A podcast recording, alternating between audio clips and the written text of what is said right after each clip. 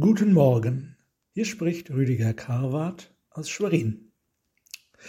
Der Teufel führte Jesus mit sich auf einen sehr hohen Berg und zeigte ihm alle Reiche der Welt und ihre Herrlichkeit und sprach zu ihm, Das alles will ich dir geben, wenn du niederfällst und mich anbetest.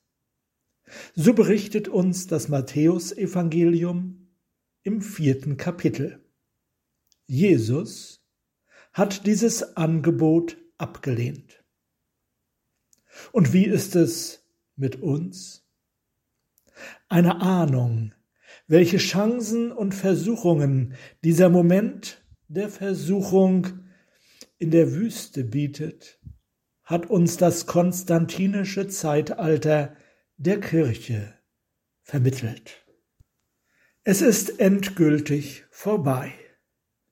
In unserem Land sind die Christen nicht mehr in der Mehrheit. Durch die Verbindung von Thron und Altar gab es berauschende Möglichkeiten für die Durchdringung aller Lebensbereiche. Die Schulen waren automatisch christliche Schulen. Wer heiratete, tat dies in der Kirche. Die Kirche war überall präsent.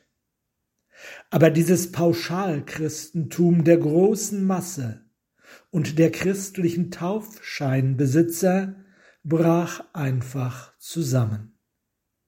Hinter der christlichen Fassade des öffentlichen Lebens hatten sich längst Götter und Mythen eines heidnischen und atheistischen Zeitalters breit gemacht.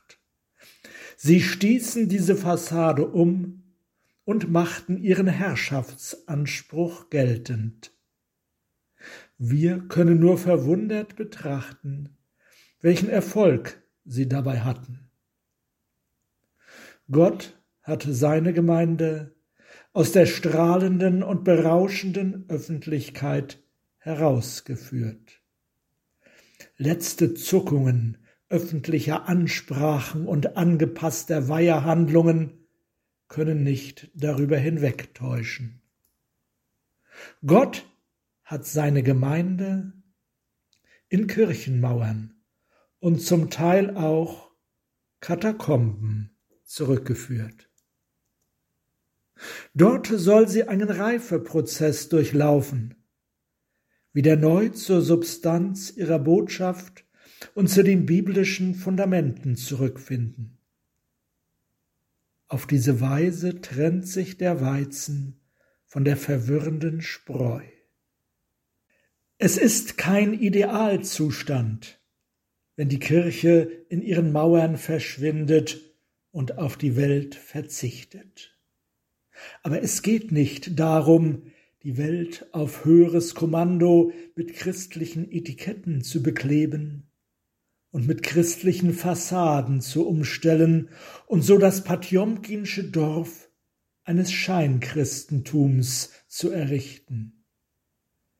Erst wenn der angefochtene Rest der im Leiden bewährten Gemeinde gereift ist, darf er wieder hervortreten und in der Welt die Herrschaft des Christus auch über diese Welt verkünden.